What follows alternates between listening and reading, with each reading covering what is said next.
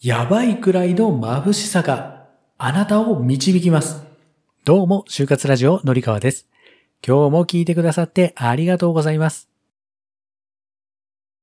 先日こんなツイートをしました。明日のあなたは大丈夫。なぜなら未来の明日は今日よりもきっと輝いているから。明るいという漢字はお日様とお月様が一緒に出ている漢字。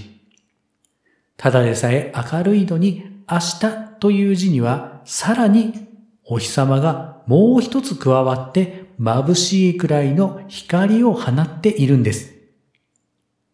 あなたも明日の可能性を信じて進んでいきましょう。はい。ということで、今日は明日という漢字をご紹介しました。もうね、今日はね、解説も何もなく、もうほんとこのままです。明日という漢字ってめちゃめちゃね、希望を感じる言葉ですよね。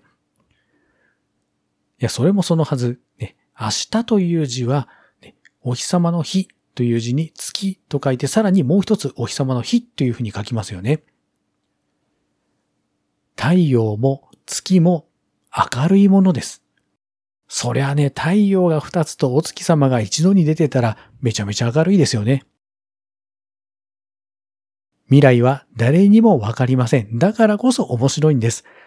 今日よりも明日、明日の可能性を信じて今日を生きていきませんか？今日も最後まで聞いてくださってありがとうございました。概要欄も見てくださいね。ではまた。